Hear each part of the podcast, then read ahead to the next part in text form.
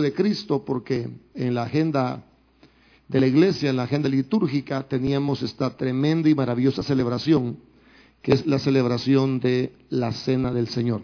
Así que vamos a buscar 1 Corintios capítulo número 11 y vamos a ir a el verso 27. ¿Cómo se debe tomar la cena del Señor? Vamos a darnos cuenta que en esta porción de la Biblia se nos va a enseñar cuál es la manera apropiada de tomar la cena. Nos vamos a dar cuenta de algunos principios acerca de la manera conveniente de llevar a cabo esta ceremonia. Así que vamos a leer esos versos del verso 17 en adelante. ¿Está listo? Ok, dice la palabra de Dios en el nombre del Padre, del Hijo y del Espíritu Santo. Pero, eh, perdón, verso, eh, verso 27 es, perdón. Yo les dije verso 17, ¿verdad? Me equivoqué. ¿Puedo equivocarme? ¿No, no me regañan? Ok. Verso 27 dice, de manera que cualquiera que comiere este pan o bebiere esta copa del Señor indignamente, será culpado del cuerpo y de la sangre del Señor. Por tanto, pruébese cada uno a sí mismo y coma así del pan y beba de la copa. Porque el que come y bebe indignamente, sin discernir el cuerpo del Señor, juicio come y bebe para sí. Por lo cual hay muchos enfermos y debilitados entre vosotros, y muchos duermen. Si, pues, nos examinásemos a nosotros mismos, no seríamos juzgados mas siendo juzgados, somos castigados por el Señor para que no seamos condenados con el mundo. Así que, hermanos míos, cuando os reunís a comer, esperaos unos a otros. Si alguno tuviere hambre, coma en su casa, para que no os reunáis para juicio.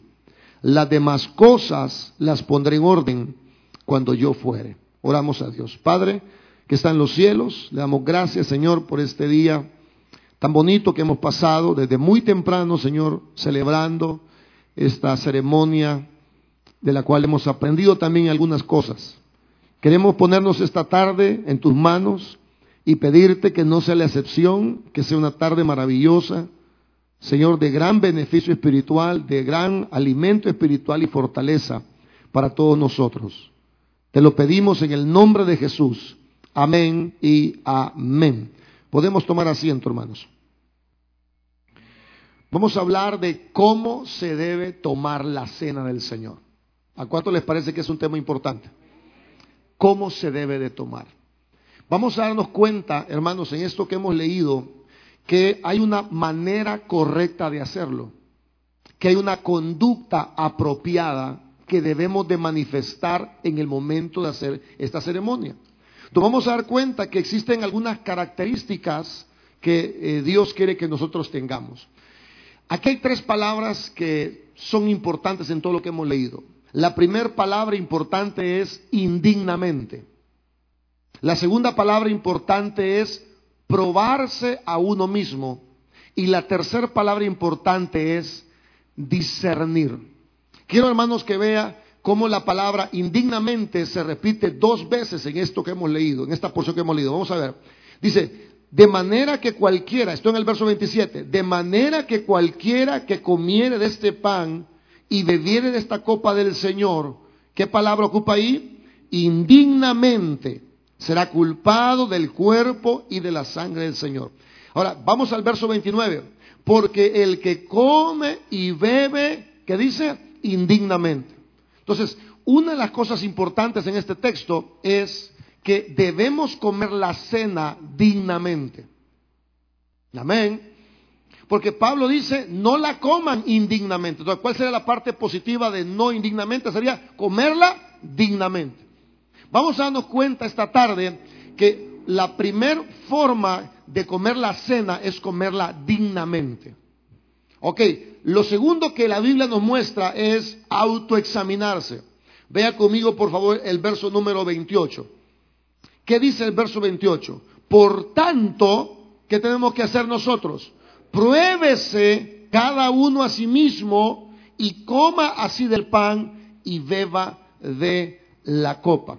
Ahora, vea el verso 31, tiene la misma idea. Si pues nos examinásemos. Ahora, probarse a uno mismo con examinarse a uno mismo es igual. Sí, ¿verdad? Entonces, menciona el verso 31, si nos examináramos a nosotros mismos. Entonces, la segunda manera de tomar correctamente la cena es autoexaminándose. ¿Sí? La primera manera de tomarla correctamente es tomarla dignamente. Dos veces menciona esa palabra. Ahora, vemos ahora que menciona dos veces el autoexamen. Entonces, la manera de comerla es autoexaminándose. Y en último lugar, encontramos en el verso 29 la palabra discernir. Vea el verso 29, dice, porque el que come y bebe indignamente sin discernir, ¿el qué hermanos? El cuerpo del Señor, ¿qué sucede si no discernimos? Da igual si no discernimos o hay algo grave ahí si no discernimos. ¿Qué pasa si no discernimos el cuerpo del Señor? ¿Qué estamos haciendo? Estamos comiendo juicio. Entonces, a mí me parece que la palabra discernir es una palabra importante, ¿sí o no? Entonces, encontramos ahí tres formas correctas de tomar la cena. Tenemos que comerla dignamente, tenemos que comerla autoexaminándonos y tenemos que comerla con discernimiento. Ahora, voy a pasar a detallar esas partes. Ahora, cuando yo digo, hermanos, hay que comerla dignamente, es normal que muchos de nosotros empecemos a preocuparnos un poco y decir, bueno, quizás yo no soy digno de tomar la cena. ¿A cuánto les, les causa esa, esa sensación cuando le dice el que la come indignamente? ¿Cuántos creen que tiene que ver con la dignidad de nosotros? Vea que a primera luz eh, suena como que el que no es digno que no, no coma. Ahora le hago una pregunta. ¿Habrá un cristiano digno? Hay cristianos buenos. Pero ¿habrá un cristiano digno? Entonces, si no, si nadie es digno, entonces que nadie la vaya a comer. Cuando la Biblia habla en esta porción de dignidad, no está hablando de la persona ni si la persona tiene pecado. La palabra dignidad aquí tiene que ver con tener una conducta apropiada al momento de tomar la cena.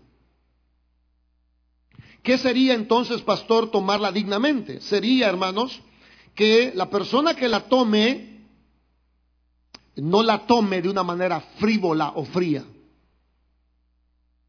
Es decir, a ver, dame el pan, pues. dame la copa. Coman, beban. Eso sería indigno. Porque como expliqué por la mañana, el cuerpo es el símbolo, el pan es el cuerpo, el pan es el símbolo del cuerpo del Señor.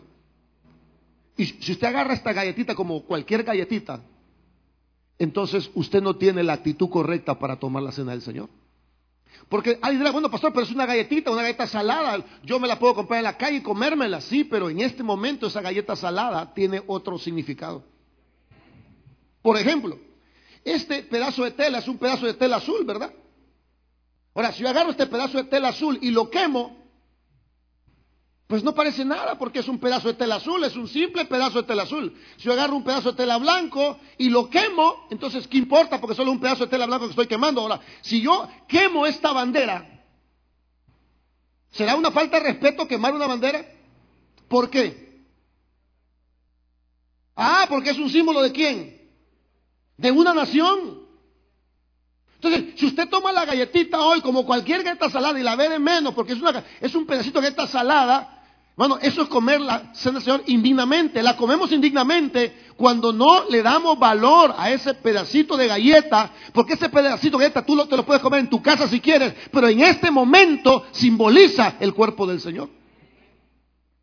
Por eso la palabra dignidad no está amarrada a mí o a mi santidad. Claro, si hay algún pecado que confesar, confesémoslo. Pero comerla dignamente es no comerla de manera fría es no ver el jugo de uva como cualquier cosa. Es En otras palabras, tomar la cena sin, sin valorar los principios bíblicos que están incluidos en el pan y en el vino.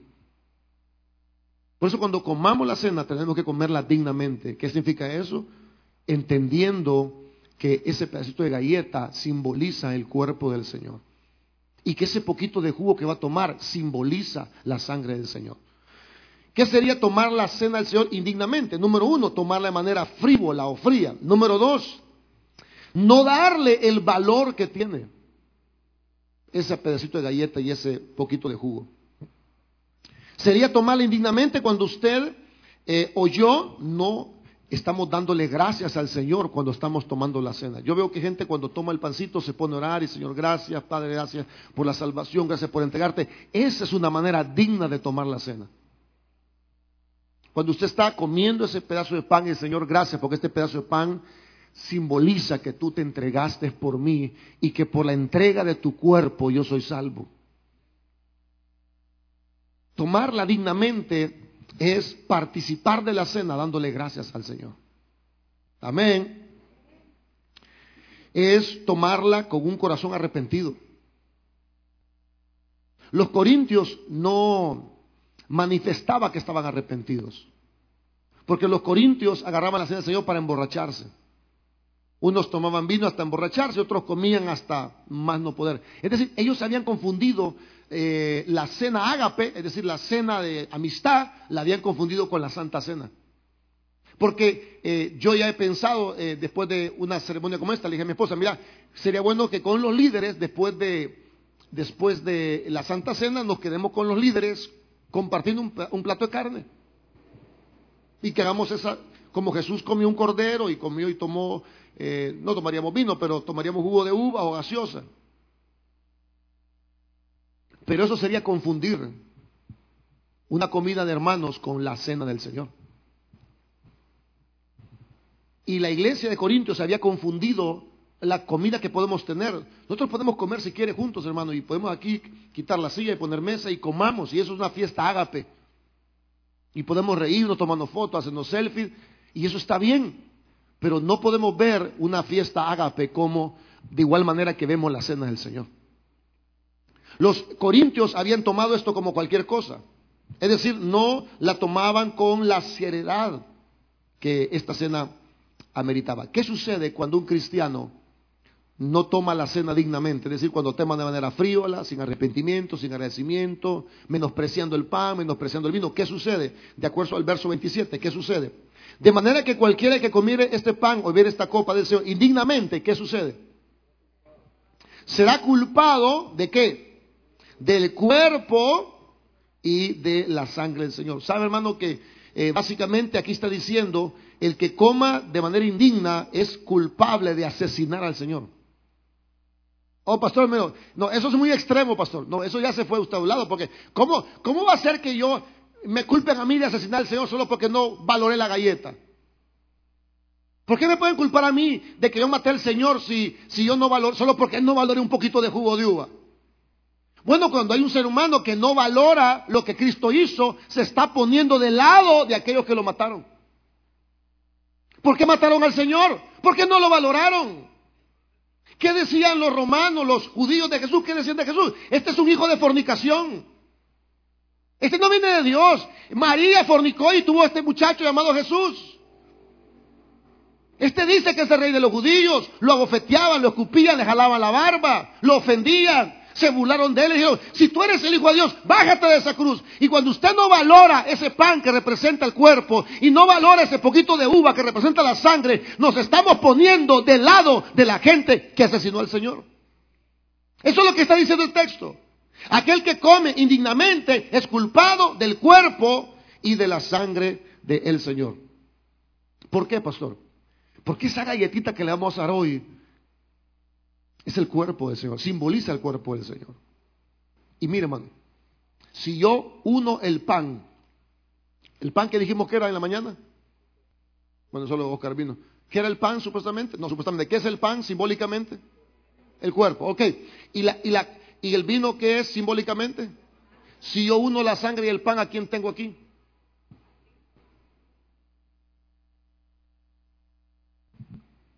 Porque tanto el pan como la sangre nos está hablando de la persona de Cristo. ¿O no? Porque el pan es el cuerpo y la sangre y el vino la sangre. Si uno de las dos cosas que tengo aquí en esta mesa, yo tengo representado a Cristo mismo. Es más, esta mesa, hermanos, nos habla, si yo hablo que Jesús entregó, entregó su cuerpo, ya me iba a pasar lo que le pasó a un hermano una vez, que se le cayó el pan y dijo, vote al Señor, dijo. No, hermano, esto es un pan que simboliza el cuerpo. Si yo pongo aquí a Jesucristo, el cuerpo, y yo pongo aquí el vino, hermano, ¿qué representa esta mesa? Representa una mesa de sacrificio. Aquí fue donde el Señor se sacrificó. Representa una mesa santa donde Dios demostró su santidad y su aborrecimiento del pecado. Por eso, hermanos, que si alguien toma el pan que vamos a dar hoy de manera eh, corriente o común, si alguien toma de manera corriente y común el vino, estamos menospreciando a la persona de Cristo. ¿Y qué le va a suceder a aquella persona que no valora a Cristo? Quiero decirle lo que dice la Biblia. Hebreos 10, 29 dice, cuanto mayor castigo pensáis que merece el que pisoteare al Hijo de Dios y tuviere por inmunda la sangre del pacto en la cual fue santificado e hiciere afrenta del Espíritu de su gracia. Por eso es muy importante que nosotros tomemos la cena de Dios dignamente. En resumen, ¿qué será dignamente? que yo le dé el valor a ese pan y a ese vino en este momento. Que yo reconozca que lo que estoy eh, comiendo es el símbolo de la entrega del Señor. Que no lo coma de manera frívola. Que cuando lo coma le esté dando gracias a Dios por lo que Cristo hizo por nosotros.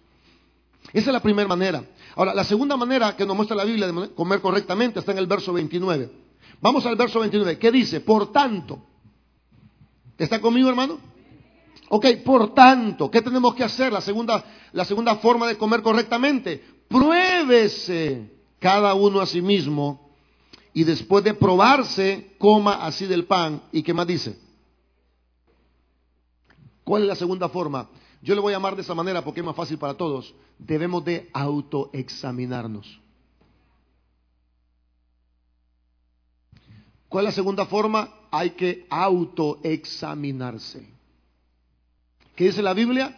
Pruébese a uno mismo. ¿Qué es eso?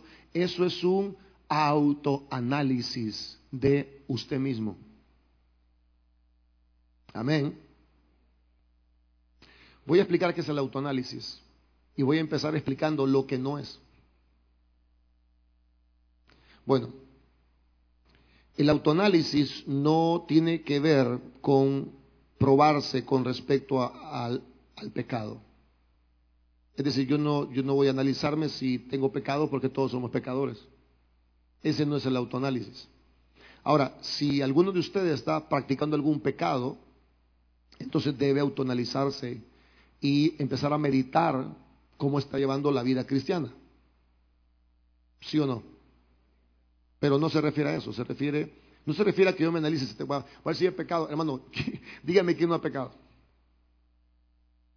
El autoexamen no tiene que ver con eso. Ahora, si hay algún pecado sin confesar, bueno, podemos confesarlo esta, tarde.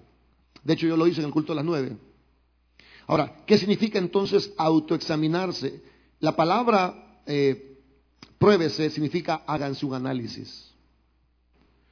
Antes de comer el pan y el vino, es correcto que nos hagamos un autoanálisis. El creyente debe examinarse antes de comer la cena. Por eso el pastor exhorta a los cristianos que van a tomar la cena dicen, vamos a dar un minuto, y ese minuto no es religión, no es liturgia, es un minuto para autoexaminarse cómo está nuestro corazón para tomar esta cena. No sé si entienden o no entienden, o están aburridos, o están muy pensativos, no sé, me dan miedo verlo así. Bueno, el cristiano debe examinarse, es decir, eh, ¿qué debe examinarse? La actitud que tenemos en este momento. Debe examinarse si usted ha hecho de este momento un simple momento religioso. Por ejemplo, si alguien está en este momento dormido, por ejemplo, esa persona debe examinar su corazón porque no es el momento para estar dormido, aunque el sermón esté muy aburrido. Si usted está aquí con una actitud indiferente, con una actitud que no le interesa lo que estoy diciendo, esa no es la actitud que deberíamos tener en el corazón en este momento. Lo que tenemos que examinar nosotros es la actitud del corazón. Nadie debe participar de la cena si primero no se autoanaliza. ¿El qué? Mi actitud para con Dios. Segundo, mi amor hacia el Señor. Tercero, mi amor hacia el prójimo. Cuarto, mi manera de vivir. Ahora, ¿quién debe hacer el examen? Uno mismo.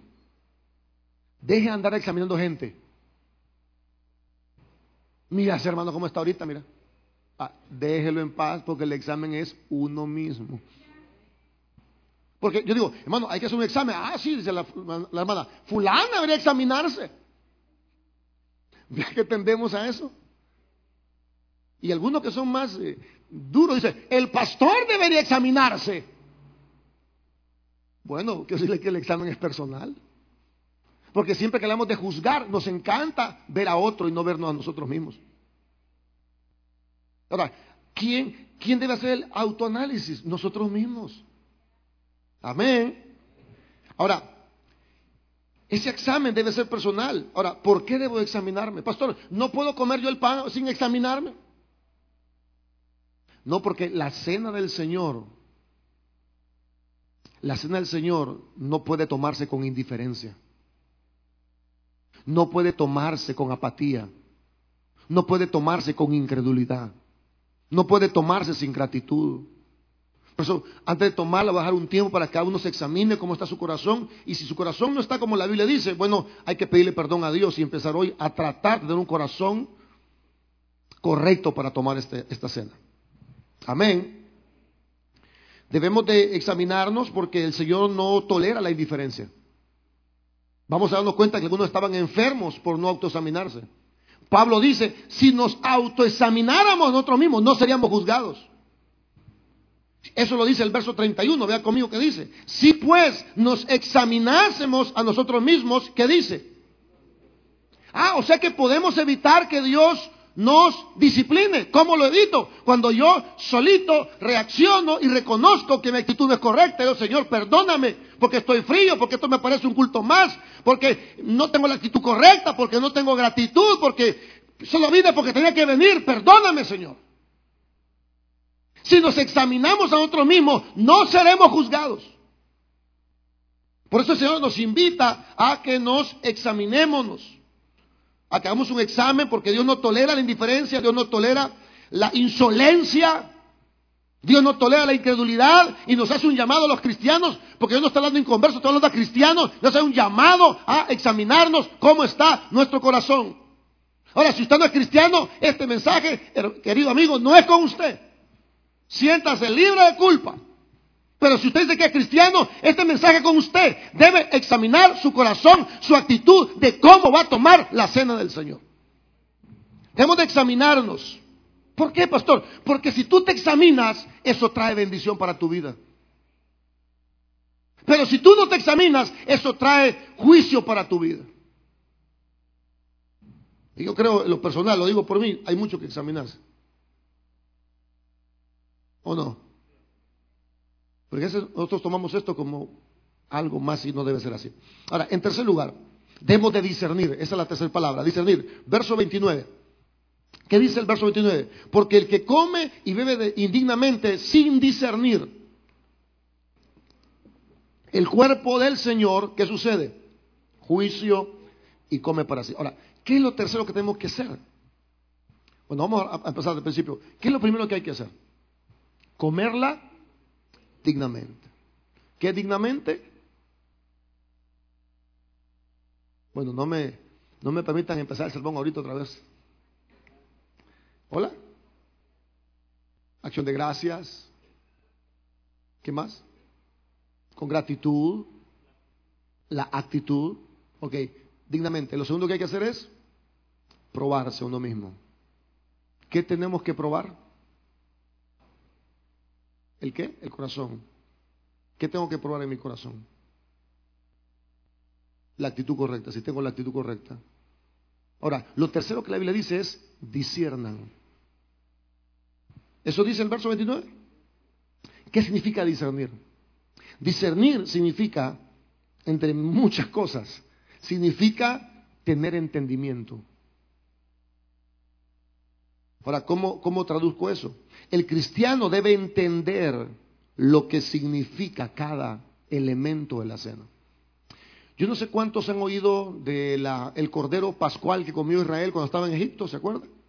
Que le dijo, van a comer un cordero con hierbas amargas y lo van a comer de pie.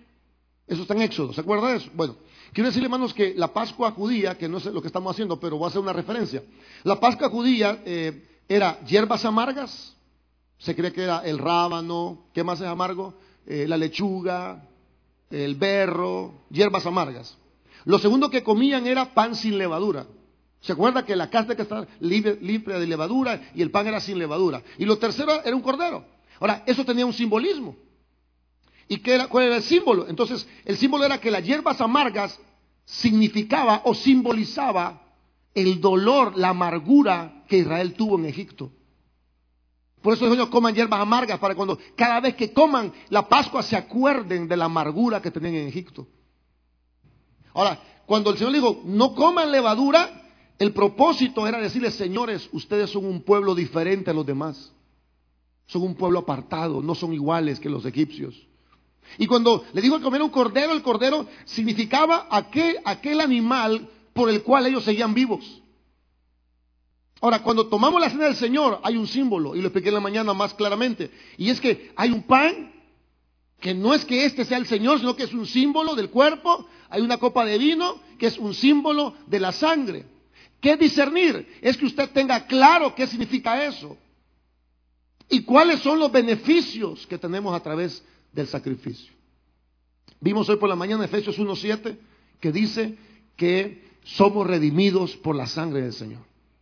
Y vimos Efesios capítulo 2 que dice que somos salvos por la gracia de Dios.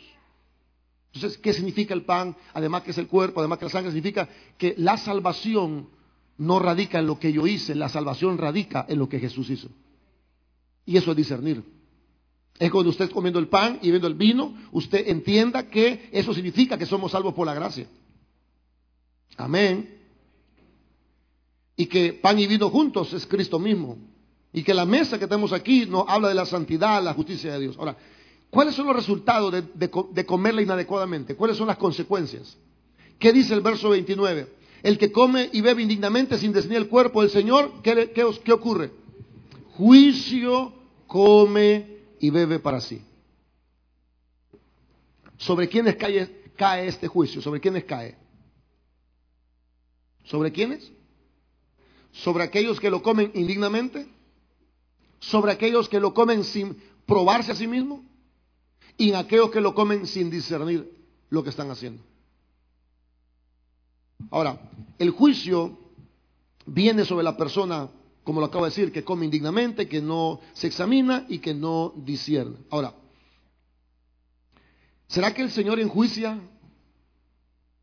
a sus hijos?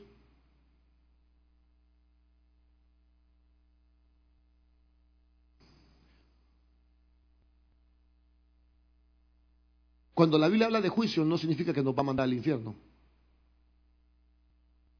Porque Dios no enjuicia a sus hijos, Dios disciplina a sus hijos. El único que llevó un juicio sobre sí fue Jesucristo. Y si Jesucristo ya fue enjuiciado, ¿qué razón tiene que nosotros seamos enjuiciados también? Sobre las únicas personas que puede caer un juicio de condenación es sobre aquella gente que es insolente y indiferente lo cual demuestra que no son cristianos. Ahora, si una persona que es insolente, indiferente y es cristiana, lo que va a hacer el Señor no es mandarlo al infierno. Lo que va a hacer el Señor es disciplinarlo si no se arrepiente. Porque el que come sin discernir, juicio come para sí. Y el juicio es evidente. Vea conmigo el verso 30. El juicio es evidente. Que dice, por lo cual ¿Qué sucede? Por lo cual hay muchos ¿Cómo? Enfermos y debilitados entre vosotros y muchos duermen.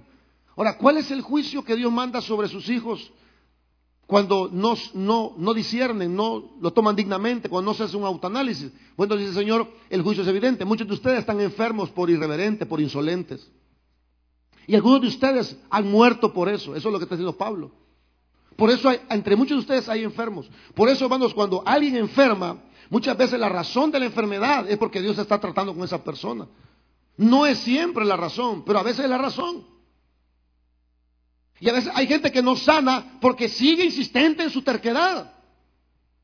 Porque el Señor quiere, con, con la enfermedad, quiere acercarlo a Él. Porque Dios no se alegra de la muerte de nadie. Dios no se alegra ni de la muerte del impío. Es más, la Biblia dice en Ezequiel, Dios no quiere la muerte del impío. Cuando Dios nos disciplina es para acercarnos a Él. Es para que reflexionemos. Mire, no sé quién me contaba que le dio el, COVID y que estuvo a punto de morirse. Y dice, mire, pastor, yo estuve a punto de morirme. Pero hoy que salí del COVID, yo veo esto como una nueva oportunidad para vivir cada vez que nos pasa algo difícil, hermanos, y sobre todo cuando viene eso por un problema de que somos insolentes y tercos, debemos de valorar lo que Dios está haciendo. Muchos están enfermos porque no quieren soltar el pecado. No quieren soltar lo malo que están haciendo. Y Dios no los va a mandar al infierno, pero sí los va a disciplinar. Porque Dios al que ama disciplina como un padre al hijo a quien quiere. Hay papás muy acahuetos. Ah, haz todo lo que quiera, hijo. Yo te amo. Haz todo lo que quieras. Pues Dios no es alcahueto. Dios va a tratar con nosotros y nos va a moldear porque Él sabe que es lo mejor para nosotros. Así que el juicio es evidente. Hay mucha gente enferma en Corintio y hay mucha gente que ya murió como resultado de no querer abandonar esa mala actitud que ellos tenían. Verso 31. Ahí viene la salida, no se aflija, ahí viene la salida. Si pues nos examinásemos a nosotros mismos, ¿qué dice? Le hago una pregunta, ¿qué puede evitar el ser juzgado por Dios? ¿Qué lo evita? A ver, pedir perdón, autoexaminarse. O sea, el sermón no se trata, no tome la Santa Cena. El sermón se trata, tómala, pero tómala con la actitud correcta. Y si no tienes la actitud correcta, no te preocupes puedes autoexaminarte y pedirle perdón a Dios y tomarla con la actitud correcta. Porque si nosotros nos examinásemos a nosotros mismos, no seríamos juzgados. Interesante, hermanos. Interesante. Cuando alguien está enfermo o cuando alguien murió, como dice el verso anterior, nosotros no somos llamados a juzgar. Ah, este está enfermo, porque el pastor bien dijo, porque está enfermo. El llamado no es ese. Y si alguien se muere por, porque no hizo caso, no me ah, se murió por... Es que ese no es el llamado, hermano. Quítese eso de la cabeza. El llamado es que si alguien está enfermo o alguien muere por la rebelión, el llamado es decir, ah, por eso fue. No, el llamado es a examinarse uno mismo. Porque cuando alguien enferma, ah, más de alguno dijo, ah, hoy ya sé porque aquel está enfermo, hoy ya sé. El Señor me lo reveló en el culto porque está enfermo. Esa no es la idea.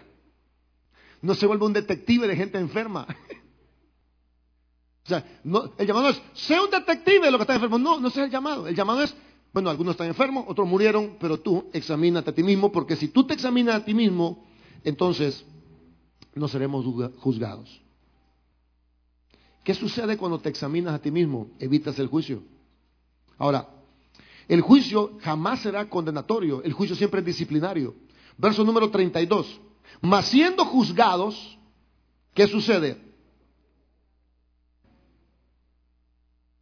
Verso 32, mas siendo juzgados somos castigados por el Señor para que no seamos que condenados. Mire tres palabras importantes, juzgados, castigados y condenados. Mas siendo juzgados somos condenados por el Señor. ¿Eso dice? No, ¿verdad? ¿Somos qué? Castigados por el Señor. ¿Y por qué somos castigados por el Señor? Para que no seamos que. O sea que el juicio que Dios trae sobre sus hijos no es, no es condenatorio. O sea, usted no se va al infierno porque tomó la Santa Cena de manera equivocada. Porque si el Señor nos juzga es para castigarnos y no es para condenarnos. Eso es lo que está diciendo el texto. Él no nos, no, nos castiga para condenarnos. Dice la Biblia, somos juzgados pero no somos condenados. Así que esto solo es una advertencia que Dios está haciendo a la iglesia de Corintios. Y les manda a que hagan las cosas de manera correcta. Verso 33 y final. Bueno, falta 34, vamos al 33. Dice, por tanto, mis hermanos, cuando os reunís, ¿qué hay que hacer entonces? Ahora, toda la exhortación, toda la exhortación que Pablo dio, ¿en qué termina? ¿Saben qué termina? En acciones. ¿Qué estaba pasando con la iglesia de Corinto? ¿Qué estaba pasando? Que comían mucho y bebían mucho. Entonces, Pablo dice, ya que los amonesté, que la coman dignamente, ya que les dije que se autoexaminen y ya les dije que se hicieran, entonces yo quiero que eso se traduzca en acciones. Así que, hermanos míos, espérese cada uno para comer la cena. Es decir, que su conducta a tomar la cena refleje que han entendido la amonestación. ¿Cuál es la manera que los corintios iban a demostrar que habían cambiado de actitud? Esperándose unos a otros. ¿Cómo vamos a demostrar que entendemos esto que estamos haciendo? Cuando salgamos a la calle y demostremos que sí entendemos lo que Cristo hizo por nosotros. Porque si después de esta amonestación seguimos viviendo iguales, entonces eso demuestra que no entendimos lo que Dios quiso decirnos. Así que, hermanos míos, espérese cada uno, es decir, demuestre con sus actitudes que ustedes han entendido el mensaje. Verso 34, si alguno tiene hambre, ¿qué tiene que pasar si alguno tiene hambre? Coma en casa, ¿para qué hay que comer en la casa? Pablo está diciendo, señores, no confundan la galleta salada que les vamos a dar, no la confundan. Si tienen ganas de comer galleta salada, pues vayan a comprar la tienda y cómense las que quieran. Pero no confundan la galleta salada que vamos a dar en este momento, porque en este momento la galleta salada es un símbolo del cuerpo del Señor. Si alguno tiene hambre de galleta salada, come en su casa. Es más, usted se puede echar una galleta salada hoy después del culto y no se sienta mal porque no está comiendo el cuerpo del Señor, es una galleta salada. Si alguien tiene hambre, coma en su casa. Es decir, no me confundan el pan de la Santa Cena con el pan de la fiesta ágape. Así que, en conclusión, tenemos que observar esta ceremonia o realizarla con un corazón diferente. Amén. ¿Para cuántos de ustedes esto que dije hoy fue algo nuevo? Ok. Los demás ya lo sabían. ¿Cuántos ya sabían todo lo que dije hoy? Bueno, pero hubo un grupo que no levantó la mano ni la primera ni la segunda. Bueno, voy a volver a preguntar. ¿Para cuántos es algo nuevo la explicación que di ahora? Bueno, ahí están los que están arrepentidos de haber mentido en la primera. ok. ¿Cuántos ya sabían más o menos de qué trataba este pasaje? Ok. Bueno, tanto los que sabían como los que no sabían, yo espero con todo mi corazón que nos sirva de reflexión. Que hagamos de cada Santa Cena una fiesta, pero una fiesta solemne, donde sepamos que cada elemento tiene un simbolismo y que merece respeto, no por el elemento, sino por lo que representa la galletita y el juguito de uva que hoy le vamos a dar. Denle un fuerte aplauso al Señor. Nos vamos a poner de pie un momento y